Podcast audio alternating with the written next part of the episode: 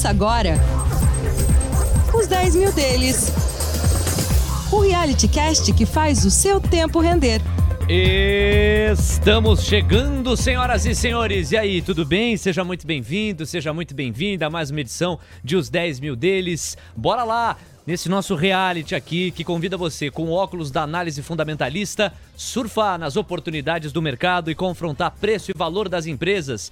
Assim foi e assim é desde maio do ano passado, quando colocamos 10 mil reais na bolsa. Eu, Leonardo Levati, e ele, o gestor de recursos da Roa Asset Management, Carlos Castrucci. Fala, Carlos, tudo certo por aí? Que semana, hein, Carlos? semana foi bastante conturbada, né? Mas tá tudo certo. Estamos vivos, as empresas continuam funcionando normalmente, então é só um estresse aí de mercado que a gente vai explicar um pouquinho mais nesse episódio de hoje. Total. E aí você usou a expressão boa de se usar, né? A gente tá vivo, a gente tá no jogo. Isso é muito importante. E a análise fundamentalista enxerga esses momentos de grande volatilidade como oportunidades para se revisitar as teses, averiguar a solidez dos fundamentos em torno das companhias e estudar a possibilidade de aumentar a posição. O Carlos fez várias movimentações ao longo da semana, aproveitando essa volatilidade em favor dos investidores que o acompanham lá na rua. E a gente vai detalhar tudo isso para você. A nossa carteira derreteu, não poderia ser muito diferente, né? Recuo de 3,6% nessa semana amarga. Os 10 mil que já chegaram a 14, hoje são 12.710 reais. Moeda americana apresenta alta volatilidade, sobe 3,5% na semana e no acumulado chega a R$ 5,42. Nos destaques, Pets sobe 5,9%, você vai entender por quê. E os papéis do TC recuam 35,4% e se destacam negativamente no portfólio. Hoje, uma entrevista especial com o contribuidor do TC, Jorge Souto, para falar sobre o mercado cripto. Imperdível! Vem com a gente, esse é o podcast que faz o seu tempo render e tá só começando. Os 10 mil deles. O reality cast que faz o seu tempo render. Os 10 mil deles. Carteira de notícias. Vamos lá começar a passear pelos fatos que ajudam a explicar o que aconteceu com os nossos investimentos ao longo da semana. Que semana foi essa, amigos? Eu acho que esse episódio ele vai cumprir um papel muito importante se ele dividir um pouquinho dos critérios que um gestor tem na hora de atravessar por águas tão instáveis quanto essas que foram as águas atravessadas ao longo dos últimos dias. Vamos falar de Covid. Eu vou atualizar um pouco das perspectivas da Covid aqui, em torno da variante Delta, que tem sim atrapalhado a retomada econômica no sentido pleno ou pré-pandemia.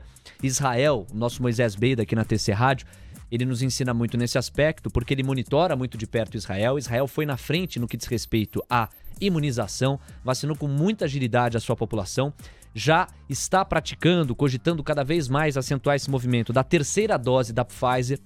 E nem mesmo a imunização aquecidíssima está dando conta, segundo o Moisés Beda, que monitora de perto o país, de evitar que alguns casos fiquem mais graves e que a circulação fique plena. Então é uma questão de é, alerta. Claro que jamais vai se assemelhar ao que a gente viu desde março de 2020 até o final ali de outubro, novembro, que foi o grosso mais difícil da pandemia.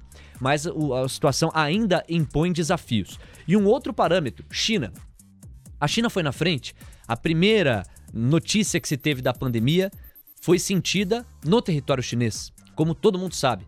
E o que a gente vê em relação aos dados de produção industrial, dados do varejo que foram divulgados logo no começo da semana, são dados negativos, que vieram muito abaixo do que o consenso estimava. China não retomando um crescimento pleno aquecido impacta de uma forma geral as negociações do planeta e a demanda por commodities, entre outros produtos e serviços. Então, por isso que a gente tem que monitorar muito estes dois países. E monitorar o Chile, que, tal qual o Brasil, apostou muito na Coronavac para imunização. Foi uma das primeiras opções que surgiram e uma das mais rápidas para serem liberadas pelas instituições de saúde do país. O que se sabe, por exemplo, da Coronavac e a atualização maior que se tem é essa aqui no Brasil, é que a Anvisa desautorizou a aplicação de Coronavac em crianças de 3 anos a até adolescentes de 17. Ela, em sua sua defesa alega que são necessárias mais informações para bater esse martelo. Então é uma notícia ruim à medida que a imunização não vai poder se estender para essa parcela muito mais jovem da população, Claro que isso pode mudar a depender de mais dados que os estudos revelem, mas por hora a atualização é essa. Então a gente vê uma pandemia cada vez mais controlada, com ainda números muito ruins de se ler, praticamente mil mortes todo dia, alguns dias 900 mortes, outros dias 800 mortes, mas ainda está morrendo muita gente. O outro lado da moeda é que o Brasil está dando um show no que diz respeito à imunização, depois que as doses chegaram numa quantidade mais robusta. Nós chegamos a passar mais de 3 milhões de brasileiros vacinados em um só dia. É o SUS dando o seu show de capilaridade. A gente sabe que o Brasil sempre teve tradição nesse campo, não está sendo diferente agora. Bom, destacar o Afeganistão, retomada do poder pelo Talibã e aumento da tensão geopolítica. Fato, a gente ainda não vê com tanta solidez os impactos econômicos, mas a gente já projeta muita agitação e uma ascensão da guerra ao terrorismo, à medida que o Talibã pode alinhando-se com outras potências, como por exemplo a potência chinesa, incomodar outros setores, outros campos do planeta, sobretudo o Ocidente, é preocupação para os Estados Unidos.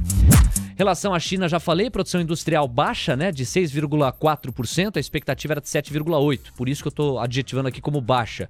Mas tudo bem, convenhamos, abaixo do consenso, mas não foi tão distante assim, apesar de ter sido abaixo. Agora, vendas no varejo cresceram 8,5% quando se esperava 11,5% meio por cento de diferença nas expectativas já trazem alto impacto em se tratando de China. A venda no varejo dos Estados Unidos de julho também veio abaixo das expectativas. O humor dos mercados piorou depois da ata da última reunião do FONC, lá do Federal Reserve, muito hawkish, ou seja, com um tom duro, que já antecipa o tapering, a redução dos estímulos. São 120 bilhões de dólares que são injetados na economia americana todo mês. E o tapering, que é o fechamento da torneira, Muita gente lá no começo do ano estimava que aconteceria, que se daria só em 2022. O que a gente vê é que essa discussão está cada vez mais antecipada, inclusive para o final desse ano. Todo mundo de olho na próxima reunião do FONC em setembro. Para a gente fechar os destaques internacionais, o receio com a atividade que pressionou as commodities ligadas à atividade econômica no geral. Então a gente pode destacar o petróleo Brent, que continua ali no patamar dos 66 dólares, já chegou a passar de 70 não faz tanto tempo,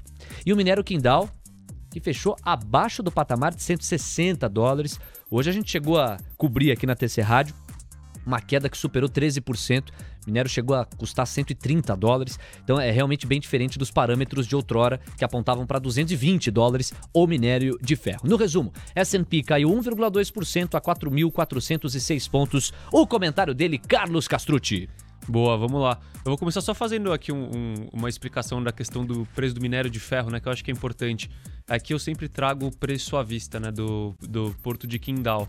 E esse tá a 160. Mas essa queda, ela realmente ocorreu e ela, ela continuou, ela perpetuou, mas ela é no contrato futuro de setembro, tá? Então, é, essa queda de 13% indica que em setembro é provável que o minério esteja a 135 dólares, alguma coisa desse gênero. Então, só para deixar claro aqui, mas de qualquer forma, 160 ou 135 foi uma queda quase que em linha reta, né? Ali dos 220 dólares ali para baixo de 100 para esse patamar de 100, 100 baixo, né? Vamos dizer assim.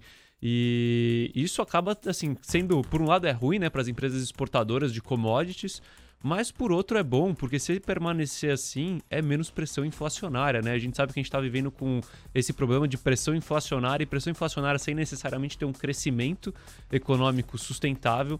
Então, uma reduzir essa pressão é algo positivo, apesar de ter esse choque nos mercados de curto prazo. Vamos acompanhar como que as coisas rodam, né? A gente sabe que assim, esse preço, mesmo esse preço de 160, 150 dólares a tonelada do minério, não é um preço de equilíbrio. O preço de equilíbrio está muito mais perto dos 100, 90, então, assim, ainda está um preço elevado.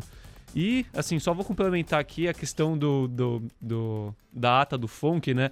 É que acabou sendo pego de calça curta no mercado porque a gente teve um descompasso entre é, a, os dados de atividade dessa semana e a elaboração da ata de uma forma geral, né? Na verdade, teoricamente, né, numa reunião, você elabora a ata no final da reunião. É. E a reunião foi na semana passada, antes desses dados que frustraram o consenso de atividade na China e nos Estados Unidos. Então, agora, essa semana a gente viu é, um pessimismo maior com a atividade e um tom mais duro do, do, Federal Reserve, através da ata, falando que vai retirar os estímulos antecipadamente. Por isso que o mercado ao redor do mundo acabou reagindo mal aí essa semana. Boa, Carlos. E esse descompasso justifica essa reação aí que a gente viu no mercado. Em relação ao Brasil, aumento relevante na percepção do risco fiscal e político. Essa foi a grande pauta da porta para dentro.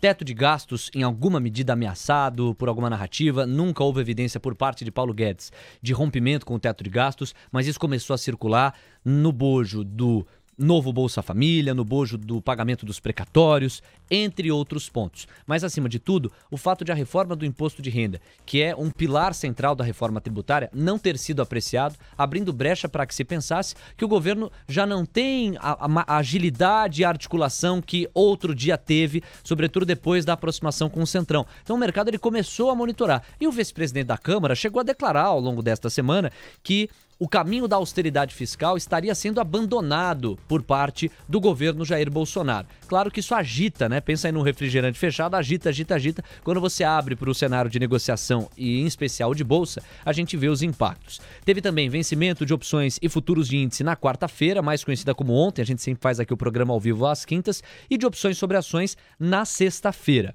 O Ibovespa caiu 2,9% no acumulado, quinta passada para essa, cotado a 117.165 pontos. E olha que melhorou bem a fotografia. Porque hoje mesmo, no dia em que nós fazemos esse episódio, mais um aqui dos 10 mil deles, a gente chegou a ver o Ibovespa lá em 114 mil. Você imagina este impacto aí, já se assemelhava a fevereiro deste ano, então chamava muito a atenção. Fala aí, Carlos.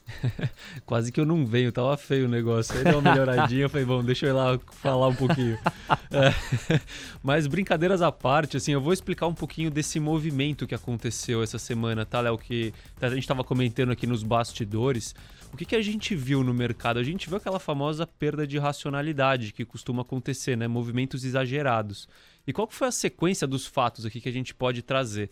Primeiro, assim, para contextualizar, existem várias estratégias de fundos, tá? Isso não é de, de nenhuma forma uma irresponsabilidade, se trata de estratégias onde os fundos operam alavancados, principalmente no mercado de DI futuro, tá?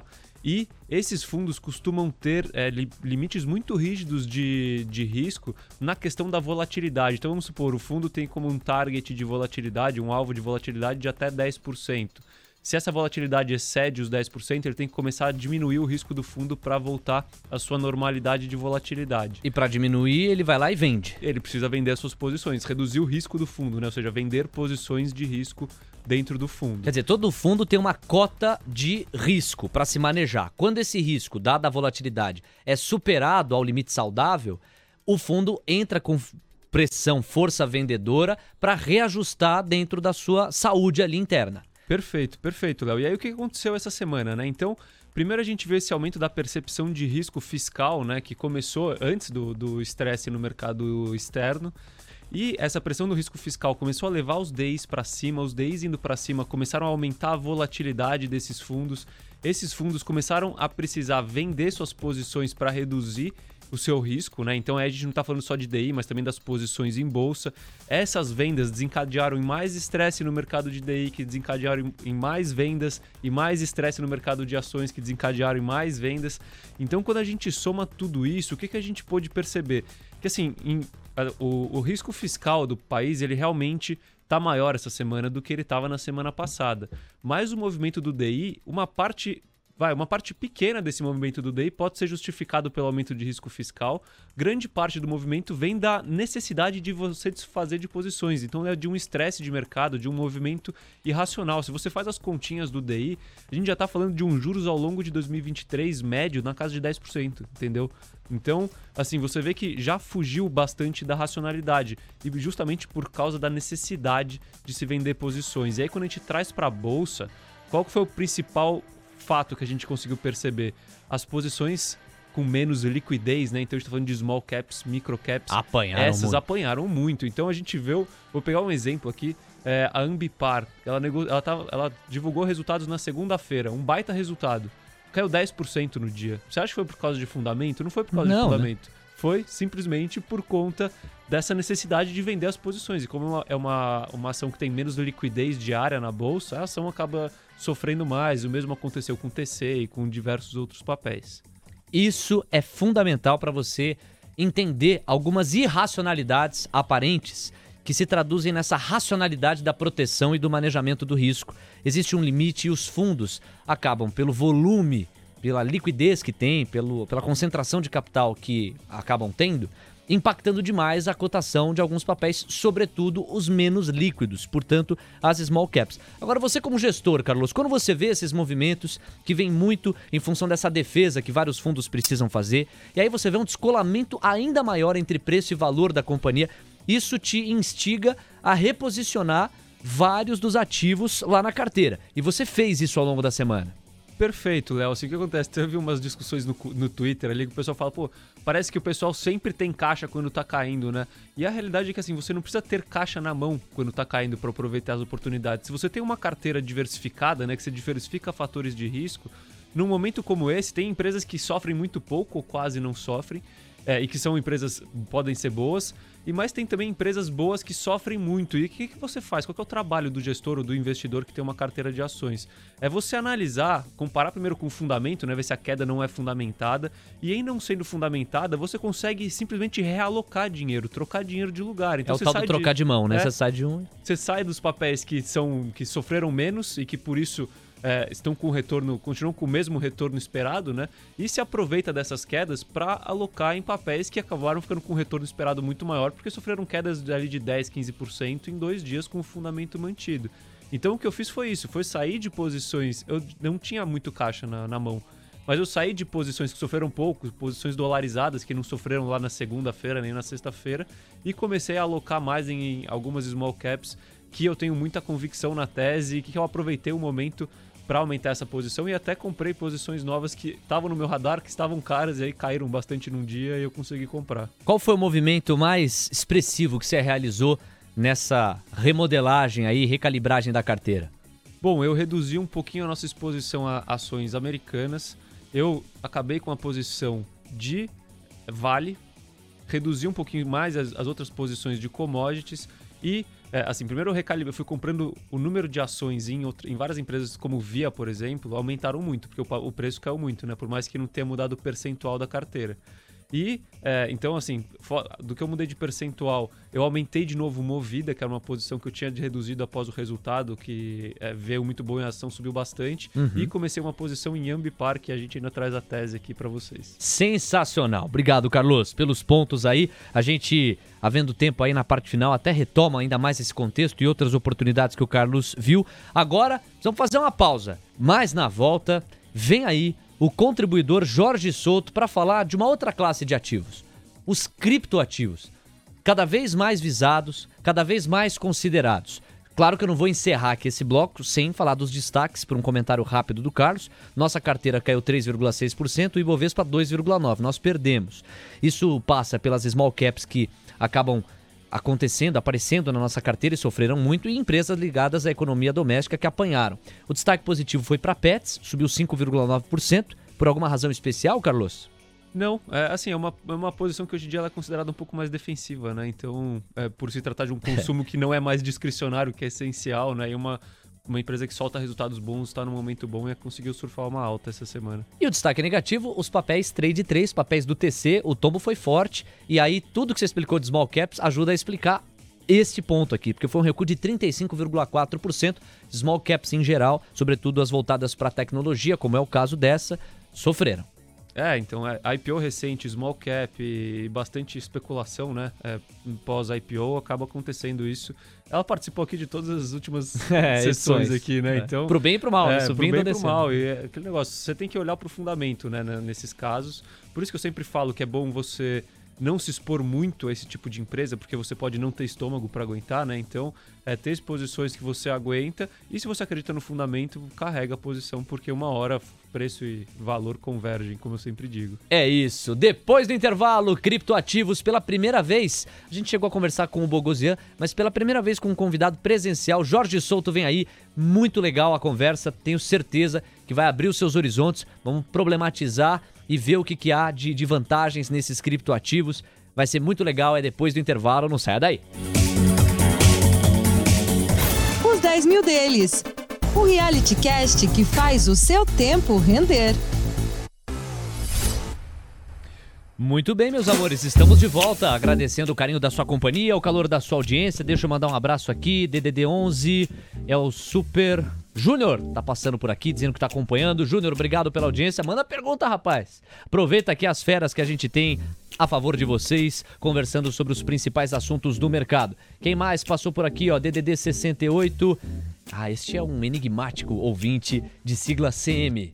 Quando vem sigla assim, a gente se sente no direito de adivinhar, né? Então, para mim, Carlos Manuel, manda o teu nome aí, manda a sua pergunta. A gente vai fazer você interagir com os nossos convidados aqui. Estamos de volta com os 10 mil deles, ao vivo pela TC Rádio ou na sua plataforma preferida de podcasts. E a partir de agora, uma conversa mais do que especial. Quero agradecer a essa fera que ensina muito para todo o TC aqui sobre criptoativos. Tô falando do super Jorge Souto, contribuidor do TC. Vai falar sobre Bitcoin, sobre Ethereum, sobre tokenização da economia, ligação com a economia real entre os criptoativos. Tem muito assunto para a gente tabelar aqui. Jorge, bem-vindo pela primeira vez aos 10 mil deles. Uma honra ter você aqui, tudo certo? Pô, uma honra estar aqui. Obrigado aí por, por me chamar. Falar de cripto é sempre muito bom. O mercado tá, tá bem interessante agora. Então, vamos ver aí o que é que você preparou para mim aqui, para me botar no calor. É, mais do que eu, Carlos Castrucci, que foi costurando comigo aqui essa abordagem e a gente estava super ansioso para esse momento chegar. Então, Carlão, vamos colocar o homem para trabalhar aí, já vamos começar a tabelar com ele. Por onde a gente começa? Perfeito, eu vou fazer então aqui a primeira pergunta, até assim, você me corrija se eu fizer, te falar alguma coisa, uma besteira, tá? Que eu tô aqui para aprender com você também sobre cripto. É, mas bom, é, fazendo um paralelo aqui com o mercado de capitais, é, eu enxergo hoje o mercado de cripto dividido em duas teses de valorização, né? Uma tese que eu faço um paralelo com commodities, que é onde o preço e demanda é o que vão é, fazer o oferta e demanda é o que vão fazer o preço andar, né? E uma, o outro paralelo que eu faço é com o mercado de ações, que é na, realmente onde o preço depende da capacidade de geração de valor da rede, do, do, da, do criptoativo e assim em diante. E aí, começando pelo primeiro, então, aqui pelo paralelo com commodities, eu queria saber qual que é a sua visão para as criptos, que podem funcionar como estoque de valor ou moeda de troca, com destaque para o Bitcoin, né, que é o mais famoso. É, a gente até recentemente, recentemente não, até uns dois anos atrás mais ou menos, a gente de fato, todo mundo queria ser o Bitcoin, né? Principalmente no ciclo passado. Hoje, e, e eu acho que vai ser difícil, algum outro criptoativo é, replicar o Bitcoin no sentido de ser, uma, ele de fato se comporta como uma commodity, ou seja, oferta e demanda, é, apesar de oferta e demanda movimentar qualquer mercado, nesse mercado especificamente de commodities ele é mais é, latente, mas ele não é apenas uma commodity. O Bitcoin ele se propõe como uma commodity que tem valor monetário, muito parecido com o que o ouro se propôs, a, é, se propôs não, com o que a humanidade, a forma como a humanidade viu o ouro durante muitos e muitos anos.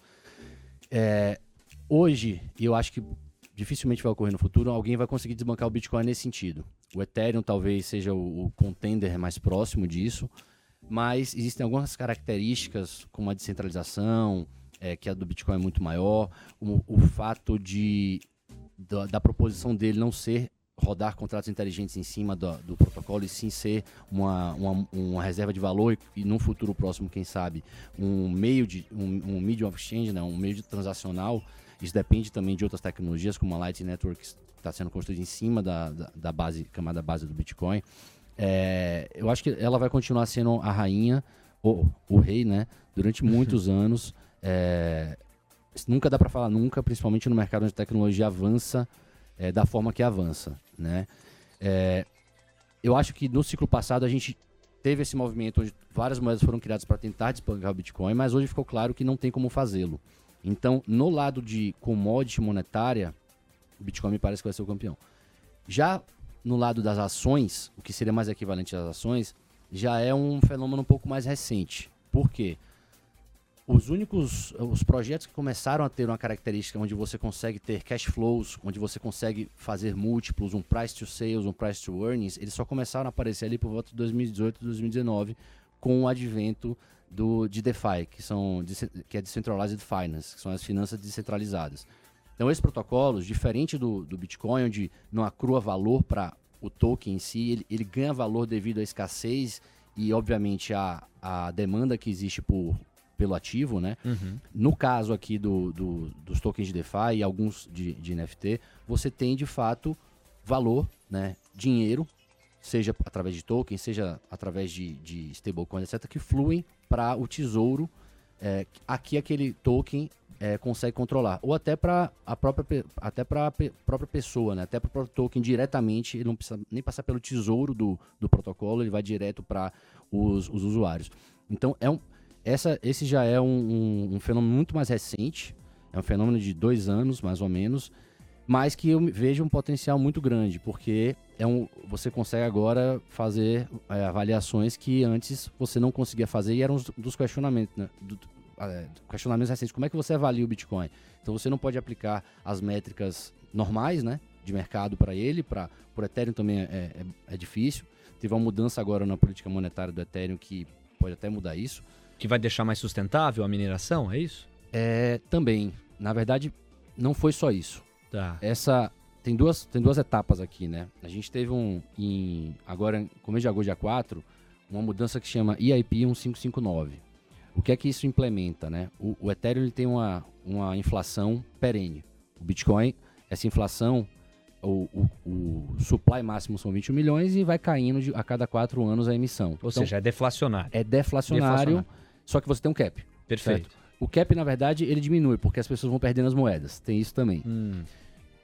O Ethereum tinha um problema que ele tinha uma inflação sempre muito constante. Porque cada bloco você emitia uma quantidade X de Ethereum. Então o que é que isso fa fazia? Quando o cara minerava, ele vendia Ethereum no mercado. Isso, isso acabava criando uma supressão de preço. Com o IEP 1559, o FII que você. É, quando você faz uma transação, você tem o FII e tem a emissão nova, né? Um pedaço desses dois, ele é queimado. Então ele deixa de existir. Anula. I, exatamente. E um outro pedaço, que é o TIP, que é o que você paga para o minerador, esse sim permanece. É um jeito de equilibrar a inflação. E, exatamente. E pela, pelo mecanismo, eu não vou entrar no detalhe aqui, mas pelo mecanismo como, como o cálculo é feito, quanto mais atividade você tem numa, na rede, é, aí você consegue tornar, inclusive, em alguns momentos, o Ethereum deflacionário. Então isso se assemelhando ao Bitcoin. Exatamente. Isso, isso foi uma resposta da comunidade do Ethereum para tentar é, endereçar um ponto relacionado a, a, esse problema que existia no Ethereum. Esse é o primeiro passo. O outro passo, que aí sim, mas Hoje, com esse passo, a mineração continua sendo feita através de placas de vídeo, etc. No começo do ano que vem, isso é uma expectativa, não dá para saber ainda se vai, se vai ocorrer não, mas o roadmap é que ocorra no primeiro trimestre do ano que vem, é uma migração do Proof of Work, que é o mesmo mecanismo de mineração que o Bitcoin tem, para Proof of Stake. Ou seja, você vai deixar lá 32 Ethereum preso num contrato e esse contrato vai fazer esses 32 Ethereum eles vão servir como é, o seu stake para você poder validar as transações. Então, a partir desse momento, o minerador sai de cena. Você não tem mais o minerador como intermediário, é, que, que, que, é onde o cara, que é o cara que organiza os blocos. Tá. É, e você vai, quem vai organizar os blocos e validar os blocos vai ser, vão ser esses nós chamar que performam esse trabalho de proof of stake. Então o minerador deixa de existir. Isso vai sim, é, a ideia é essa vai tornar mais é, não vou falar mais environmental friendly, mas uhum. vai tirar esse, esse potencial problema SG que ocorreu recentemente com o Bitcoin, apesar de ser muito infundado. Perfeito, Jorge. Eu só quero que você retome o raciocínio anterior quando você discorria sobre o Bitcoin e trazia as duas dinâmicas. Uma que assemelha o criptoativo à commodity, então apesar de ter também a reserva de valor ali, muito essa coisa da oferta e da demanda, e a outra dinâmica relacionada ao mercado DeFi, a descentralização ali financeira e mesmo a tokenização. Qual das duas dinâmicas te parece a mais forte para sustentar o valor do Bitcoin Ao longo do tempo, apesar de serem dinâmicas, me parecem complementares. Elas são complementares, mas elas, mas elas são. Eu acho que os caminhos vão ser diferentes. Por, pelo seguinte: o Bitcoin, e aí é uma decisão da comunidade como um todo, ele não quer fazer contratos inteligentes, ele não quer. Ele não é para isso. Ele é, ele é uma moeda, ele é, um, né, ele é uma reserva de valor, ele é um ativo que. É, ele, o trade-off dele é que ele troca velocidade é, e alguns outros atributos por segurança e longevidade. Então, para você mudar uma coisa no Bitcoin, assim, é um parto. São três, quatro uhum. anos de discussão. É um transatlântico. É, uma briga gigante. A última grande atualização foi em 2017, a próxima vai ser agora em novembro. Ou seja, você vê quanto tempo mudou, demorou para isso ocorrer. Eu acho que são complementares no sentido que o que DeFi e, os, e as plataformas de, de, de contratos inteligentes fazem Hum. é, é um mercado muito amplo e que, que toca em vários pontos da sociedade. Então, por exemplo, você não precisaria, eu imagino que no futuro a gente não vai ter mais cartórios, porque todas as validações, é, é, tudo, todo o processo que o cartório faz, ele vai ser feito através de blockchain, potencialmente votação, é, as próprias bolsas podem, podem deixar de ser entes centralizados e se tornar entes des- descentralizados, se tornar tudo automatizado. Então, são, é, são mercados endereçáveis diferentes. Mas no fundo disso, eu, eu ainda acredito que o Bitcoin ele vai continuar sendo é, a base monetária, vamos colocar dessa forma. E aí você, vamos imaginar o seguinte, que o, o- o Bitcoin é o dinheiro, mas você constrói uma infraestrutura é, que vai ser baseada, por exemplo, no Ethereum, ou no Polkadot, ou na Solana, mas que é, no fim do dia o, o lastro dela vai ser o Bitcoin dessa economia. Quer dizer, como o dólar hoje é a referência para a política monetária tradicional do planeta, o Bitcoin seria a referência nesse segmento. Exato. E aí tem uma discussão grande. Pô, o Bitcoin vai substituir toda a base monetária do mundo? Cara, esse seria um sonho, mas é algo difícil da gente ter uma noção hoje. A verdade é essa. Eu, eu acho que o objetivo final do Bitcoin é esse. Por outro lado, você pode ter um sistema paralelo. E aí vamos fazer a analogia aqui. O dólar, ele é hoje a, a, reserva de valor e o modo como o mundo precifica tudo Perfeito. certo? As plataformas de- contratos de inteligência e, consequentemente, é, aí vem os aplicativos de DeFi, os NFT, etc. Eles são como se fossem outras camadas. Então, você tem a base monetária, você tem as plataformas de contrato inteligente, que é a infraestrutura, e você tem os aplicativos como se fossem os bancos, as empresas e assim por diante. E os produtos, né? Os NFTs, por exemplo, são, podem ser produtos. É, o NFT você pode fazer várias coisas diferentes. Então, é, é, uma, é um redesenho de como a infraestrutura do mundo é, analógica, que ela, apesar de ser digital, ela é analógica, né? É, ela vai se tornar de fato algo mais é, descentralizado e mais, de- dessa vez, de fato, digitalizado. né? Perfeito, capilar, né, ao, ao extremo. Agora, você falou de NFTs, Carlos, vamos levar a conversa para essa direção também?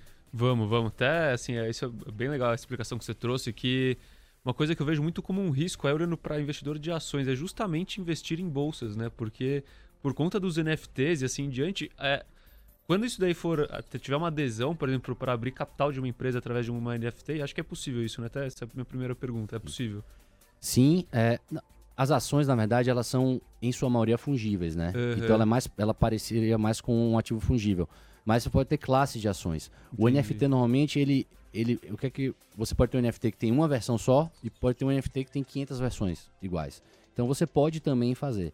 O NFT hoje ele é muito. Ele, ele é mais óbvio e tem sido mais utilizado para questões relacionadas à arte, é, Uhum. direitos autorais, games, etc. Mas ele tem um quesito que no futuro acho que vai ser muito relevante, que é, é, ser adaptável para as finanças. Então os NFTs também eu acho que vão ser utilizados nas, nas finanças de uma forma ou de outra. Ô, ô, Jorge, só vamos passar a risca no chão para incluir todo mundo nesse barco, porque muita gente ouve falar, ah, NFT, os tokens não fungíveis. E ninguém sabe explicar o que, que é.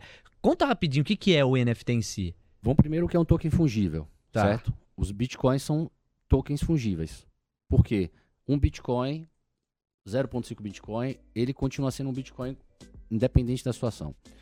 Um token não fungível é um token que ele não é que ele não é igual ao outro ou não, não consegue ter tro- ser trocado por outro. Você não lastreia, você não. É, como é que eu posso explicar de forma mais simples? A Mona Lisa. Perfeito. A Mona Lisa só existe uma Mona Lisa. Não Você pode replicar. falsificar Ah. 500 Mona Lisas. Ok. Mas a Mona Lisa original Só ela- uma. Só uma.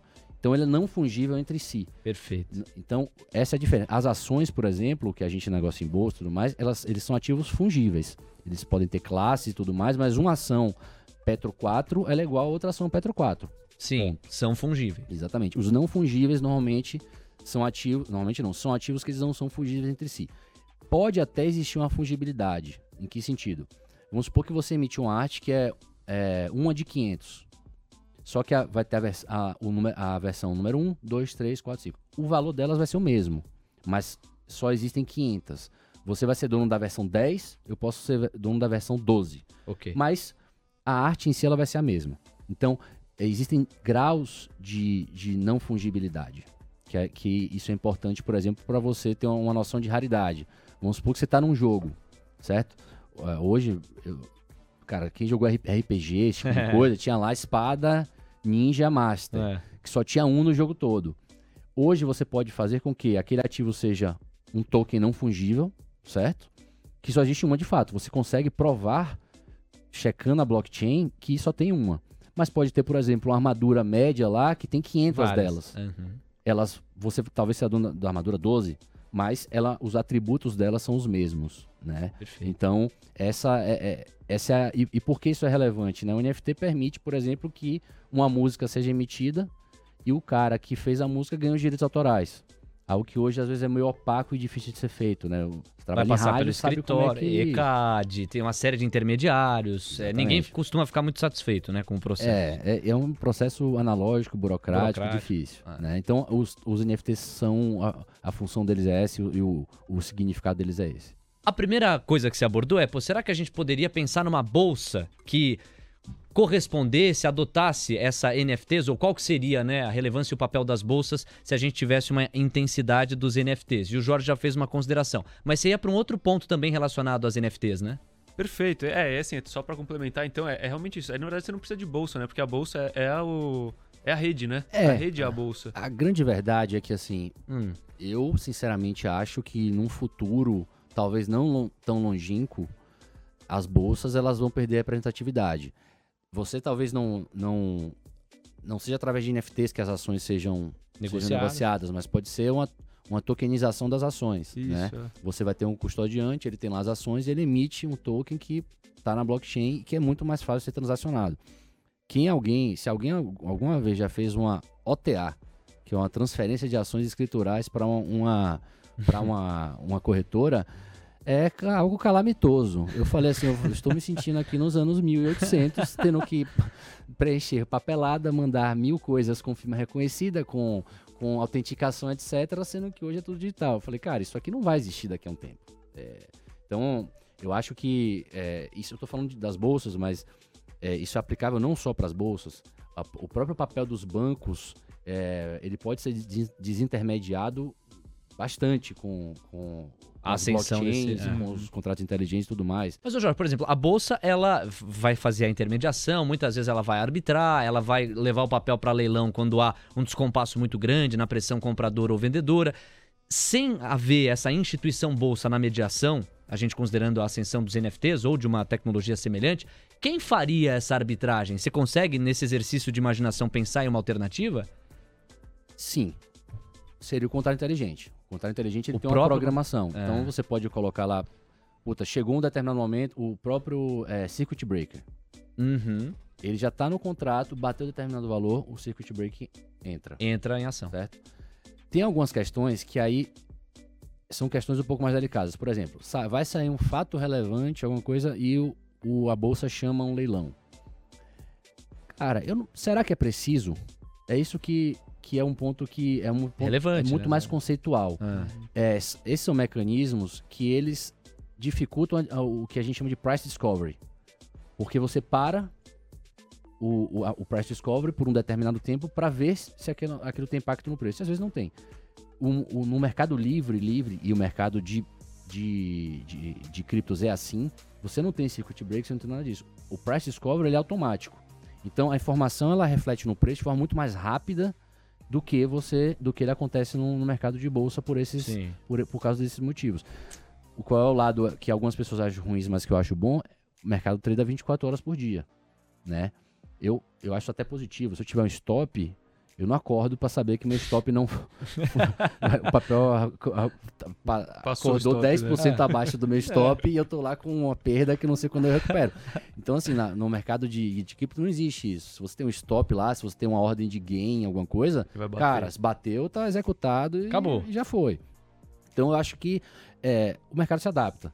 Vão ser necessárias adaptações. Eu acho que talvez o modelo 100% ultra mega descentralizado talvez não ocorra num determinado momento. Você tem um cara que ele consiga ser um mediador, e talvez não seja um cara, seja um, um board eleito pelo, pelos, pelas pessoas que têm os tokens, por exemplo, de uma bolsa descentralizada, e, ele, e eles possam eventualmente fazer essas chamadas Sim. é mais delicadas em determinados momentos.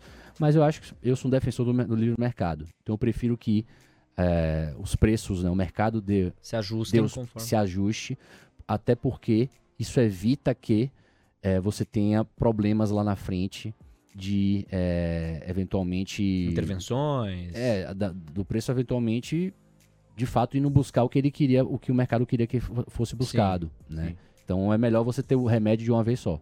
A gente está fazendo um exercício de imaginação aqui, mas com vários conceitos que dizem respeito ao que a gente já está identificando no tempo presente. Eh, o Carlos vai te perguntar já já um pouquinho mais sobre tokenização, mas eu também quero convidar mais pessoas a entrarem no barco. Como é que você explicaria, em poucas palavras, e como se fosse para uma criança de 10 anos, o que, que é a tokenização da economia, Jorge? Tokenização é essencialmente muito simples. Você vai pegar um ativo no mundo real e de alguma forma vai transformar ele num token que ele tem vida num- em uma ou mais blockchains. Então, assim, tem coisas que são mais fáceis de ter- ser tokenizadas e outras que, que são mais difíceis. Então, necessariamente é um vínculo com a economia real, né? Sim, exatamente. Perfeito. Por exemplo, eh, nossos parceiros do mercado Bitcoin, eles fazem tokenização de precatórios. Precatório é um, A dívida, é né? uma dívida, é um documento extremamente analógico, etc. Mas que com as devidas, os devidos participantes do mercado, você consegue transformar aquilo num, num, num token. Um token. As próprias ações, você no futuro vai ter com os determinados players, um, um custodiante, etc. Você vai ter as ações você Tokenizadas. consegue ter as ações tokenizadas, né? Então, é- isso, isso é, um, é, um, é, um, é um mar gigantesco que não tem onde parar. Você pode tokenizar imóveis, pode tokenizar É, direitos. o céu é o limite, né? O céu é o É a limite. evolução tecnológica do mercado de capitais, né? É isso aí. Perfeitamente. É isso E aí, quais redes, né, Carlos, podem se beneficiar disso? É, nesse caso, o Bitcoin não entra nisso, porque o Bitcoin não quer ser uma plataforma de contratos inteligentes. Que é o Isso que você pontuou logo é- no começo. Exatamente. A principal, é, na minha opinião, que vai se beneficiar, ela, essa rede, até pelo efeito de rede, por já ter um head start muito grande em relação às outras, o Ethereum, ela tem uma, uma vantagem muito grande. Mas, é, eu acho que nas plataformas de contrato inteligente, nós vamos ter umas três ou quatro que vão ser dominantes e as outras elas vão ficando para trás. Algo muito semelhante com o que aconteceu com as tech stocks, né? Que você tinha as campeãs do setor, mas você tem, sei lá, uma Amazon, mas você tem uma, umas três ou quatro outras que fazem um, um- um- um- prestam um serviço semelhante, uma, uma Apple que é a, é a líder, né, em vários setores, mas você tem concorrentes, vai acontecer a mesma coisa. Então, a Ethereum eu acho que é uma contender muito forte. Tem uma que eu gosto muito, a gente já falou bastante no Hub, que é a Solana. Ela é mais centralizada que o Ethereum, mas ela tem algum, é- é, a tecnologia dela traz algum- alguns benefícios em relação à velocidade. É, outra muito interessante é a Polkadot, que é como se fosse uma, uma conjunção de blockchains. É, e outra que eu também gosto muito chama Cosmos, que o principal ponto é que ela consegue fazer interoperabilidade entre as blockchains. Mas eu acho que a principal vai continuar sendo a Ethereum. O, o número de desenvolvedores dela é gigantesco, o número de projetos que constroem nela é algo assim, é, não tem nada igual. Então, o efeito de rede, assim como o Bitcoin tem um efeito de rede que ninguém consegue quebrar, eu acho que o Ethereum, ela tem um efeito de rede que é muito, muito, muito difícil de desbancar. Jorge, o Carlos Castrucci, a partir de agora, tem uma pergunta de um milhão, ou se você preferir um bilhão, ou dependendo da sua imaginação, um trilhão de dólares. Qual é, Carlos? Bom, pelo menos pra mim é, porque eu não sou investidor de cripto ainda. mas assim, o... essa pergunta, dependendo da resposta, é provável que eu vire. É, Que é o seguinte, assim... não virou eu- ainda? Não virou. É, tô quase, tô quase. É só pra, sim, saber o causa e efeito, né? Que eu, falo, eu sou investidor de, de ações, né? Então, pra mim, tem que saber como que gera o valor, ef- efetivamente, né? E aí, minha pergunta vai justamente nessa linha, assim, com... É um movimento que eu acredito, essa tokenização da economia real ao longo do tempo, né? É, como e por que a, a cripto utilizada, a rede utilizada, é, pode se valorizar com essa tokenização da, do, da economia, né? Então, no caso o Ethereum aqui, por exemplo, assim, o que levaria o Ethereum a se, a se valorizar, a ter um crescimento de preço com a tokenização da economia usando a sua rede? Como é que o valor é gerado, né? É, essa resposta tem, na verdade, tem mil respostas. Pelo seguinte, cada token ele tem um mecanismo é, diferente de como o valor acrua para ele. Então, voltando no, no começo, eu falei o quê? Que o Ethereum tinha um problema de inflação que, já, que, que, que permi, não é que permitia, mas que dificultava com que ele valori, valorizasse, mesmo com a rede tendo uma atividade muito forte. Então, para você transacionar no Ethereum, você precisa ter Ethereum, certo? Então, isso por si, por si só gera uma demanda. Só que essa política monetária de queimar, ter uma deflação, isso obviamente diminui a, o, a oferta, né? diminui o número de Ethereum existentes e cada unidade de Ethereum tende a se valorizar. Mas isso eu estou falando de um caso. Então, se a gente for para, por exemplo, a Solana, a Solana você tem outro mecanismo de, de, de como é, todas elas utilizam a, a sua própria token para rodar. Então, na Solana você utiliza o Sol, na Ethereum você utiliza TH, na Polkadot você utiliza DOT. Mas qual é o grande conceito? Você tem duas. Você tem dois grandes grupos. Você tem. O mercado de cripto as coisas valorizam muito rápido, né? Uhum. Às vezes alguma coisa sobe, sei lá, 100, 200% no dia. Uhum. Só que as pessoas não param para se perguntar o seguinte: peraí, isso aqui está subindo porque o token que eu tenho ele está acumulando valor, o valor está chegando nele, ou é pura especulação? E essa é uma pergunta que a, até às vezes pô, pessoas estão em cripto há muito Entendidas tempo não fazem. Não, é. Então, se a gente pensar nos, nos, nos, vou trazer aqui os tokens de DeFi. Os tokens de DeFi, você tem cash flow. Então, e aí existem vários mecanismos como esse, o, o valor crua. Mas você sabe que o valor vai chegar para você. Então, o seu token tem que ter valor. Quando você está falando de uma rede, Aí é diferente. Você não consegue utilizar os mecanismos que você usa para ações, etc., para fazer um valuation. Então, as, normalmente, as redes valorizam em função da atividade. Quanto mais atividade tem ali, obviamente, você, você tem. Imagina o seguinte: é como se a economia analógica de um, 100 trilhões de dólares, 5% dela vai para Ethereum. Você tem o mundo real, que existe um valor rodando no Ethereum. Então você tem que. Aquele valor, aquela rede hoje em dia, ela tem, ela tem que ter um valor maior do que ela tinha quando não tinha os 5%. 1% vai para Solana. Você tem que ter um valor maior do que ela se, não, se ela não tivesse atividade. Então, para cada tipo de token, você tem um, uma, uma, forma diferente de valorar. Por isso que essa é uma das maiores dificuldades que a gente tem às vezes quando aparece algum, algumas pessoas falando: ah, peraí, essa, esse token aqui me falaram que vai subir muito. Eu falei, cara, pode até ser que suba de forma especulativa, mas ele não tem nenhuma não, não existe nenhuma utilidade para ele, ele não precisava nem existir. Um caso clássico é Ripple, é XRP. Eu recebo muita pergunta, ah, Ripple vai subir. O que, que é Ripple? Ripple é uma. Cara, é uma, é uma rede. É um nó para explicar. É uma, é uma rede muito lixo. Essencialmente, o token não precisava existir. É uma rede para você enviar dinheiro de um lugar para o outro. E foi criado, ok. Só que foi criado porque a empresa centralizada criou todos os tokens e começou a vender os tokens por varejo. Então você tem uma, uma venda constante ali que suprime o preço. E o token não tem utilidade. Você não precisa ter o, o XRP para usar a rede, por exemplo. Né? É uma empresa, é como se fosse uma empresa separada. Então, se você não tem uma forma, a rede XRP pode transacionar 10 trilhões de dólares. Só que o token, ele não tem utilidade. Não é necessário. Não é necessário. Dizer, é uma proposta muito oca, né? Não... Exatamente. E aí, é, essa, essa filtragem é difícil. Então, cada token ele vai ter uma, uma peculiaridade. E, e olha, você está dando uma aula aqui pra gente. Eu, eu acho, Carlos, não sei se você concorda comigo, que há um vício muito grande de generalização em torno de criptoativos que a gente precisa combater. E os conceitos que o Jorge está trazendo para a gente vão nessa direção, né? que a gente precisa avaliar muito individualmente, propriamente, cada um dos tokens ou dos criptoativos. No caso do Bitcoin, por exemplo, Jorge, como é que a gente pode medir a valorização do Bitcoin ao longo do tempo? O que é que eh, pode gerar valor em torno desse criptoativo e sustentar esse valor no longo prazo? O Bitcoin especificamente, você tem duas facetas muito claras, que é a questão da commodity. Você tem a oferta e a demanda, certo?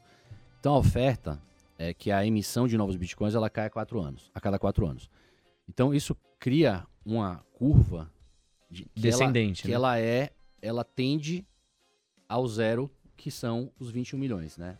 O zero 21 não, milhões de ao, Bitcoin. De bitcoins. Uma logarítmica, né? É, uma, exatamente, uma curva logarítmica. Então o que é que isso faz? Você tem a escassez, certo? A escassez ela tá, tá, posta, tá dada. Tá dada. Você tem que agora cuidar da outra parte, que é a demanda. E como é que a demanda ela vem? Ela vem a partir do momento que as pessoas começam, porque o dinheiro lá é construção social. Sim. Então eu vou As contar pessoas uma... acreditam na moeda. É, né? eu vou contar uma história rápida, mas que é... ilustra bem. Ah, Tem uma ilha no Pacífico, não lembro agora, que existiam as pedras, existiam, sei lá, 20, 30 pedras, que Ah. tinha um buraco no meio tal, que as pessoas, por por existir uma escassez, tinham poucas pedras daquele, da, daquela, né, daquele modo, ah. elas entendiam que aquilo ali era se tornou com o tempo dinheiro. E foi um negócio tão é, exótico que a pedra ela era extremamente pesada, etc. E às vezes ela não saía do lugar. Mas se uma pessoa comprava, sei lá, uma casa, virava e falava: agora essa pedra aqui é sua. E todas as pessoas falavam: não, aquela pedra é dele. É do fulano. Aquele, aquele cara tem duas pedras, ele é, ele é milio- milionário de pedra. Ele é poderoso. O- é tão extremo que essa ilha fica no Pacífico, né? Então, uma vez foram transportar umas pedras, umas pedras dessa entre duas ilhas. E teve uma tempestade, etc. E a pedra ca- caiu e ficou debaixo d'água. Ninguém nunca mais viu a pedra. Só que o cara que era dono da pedra, as pessoas falavam, não, mas ele tem uma pedra que tá debaixo d'água. Então isso mostra como Elas o dinheiro né? é uma construção social. É crença, né? Agora, o, quais são os dinheiros que se, se mantiveram mais fortes pela história toda? Os dinheiros com mais escassez. E o ouro é, tem outras qualidades do ouro que são importantes, maleabilidade, é, ele consegue também resistir ao tempo, não, não, não, fica, né, não, não fica que nem a prata meio Ofuscado, suja, etc. Com- Você consegue dividir ele e tudo mais. É, então, o, o Bitcoin ele matou essa parte da escassez porque você tem uma escassez até mais, maior do que o ouro, né? O ouro, um belo dia, pode cair um meteoro na Terra com, sei lá, toneladas de ouro, o ouro vai ficar barato, porque É. vai, vai ter uma, uma abundância de ouro. A demanda, ela vem com a utilização. E a utilização, ela vem da uma construção social que demora, que as pessoas começam a falar, cara, mas espera aí, o dinheiro que eu uso hoje, o dinheiro papel moeda, ele vai sempre perde valor com o tempo. Ainda mais hoje em dia que os bancos centrais tendem a ser mais lenientes com a impressão de dinheiro para sustentar a economia. Então, se o meu dinheiro não preserva valor, eu preciso de algo que preserve valor. A primeira, primeira derivada é, não, vou pro ouro. Só que o ouro tem um problema. Pra, você já transacionou uma, com ouro? Hum. Ninguém transacionou. Não, né? É. O ouro, para você mover uma barra de ouro, é um parto. Você entrar no avião com a barra de ouro, você é preso. Né?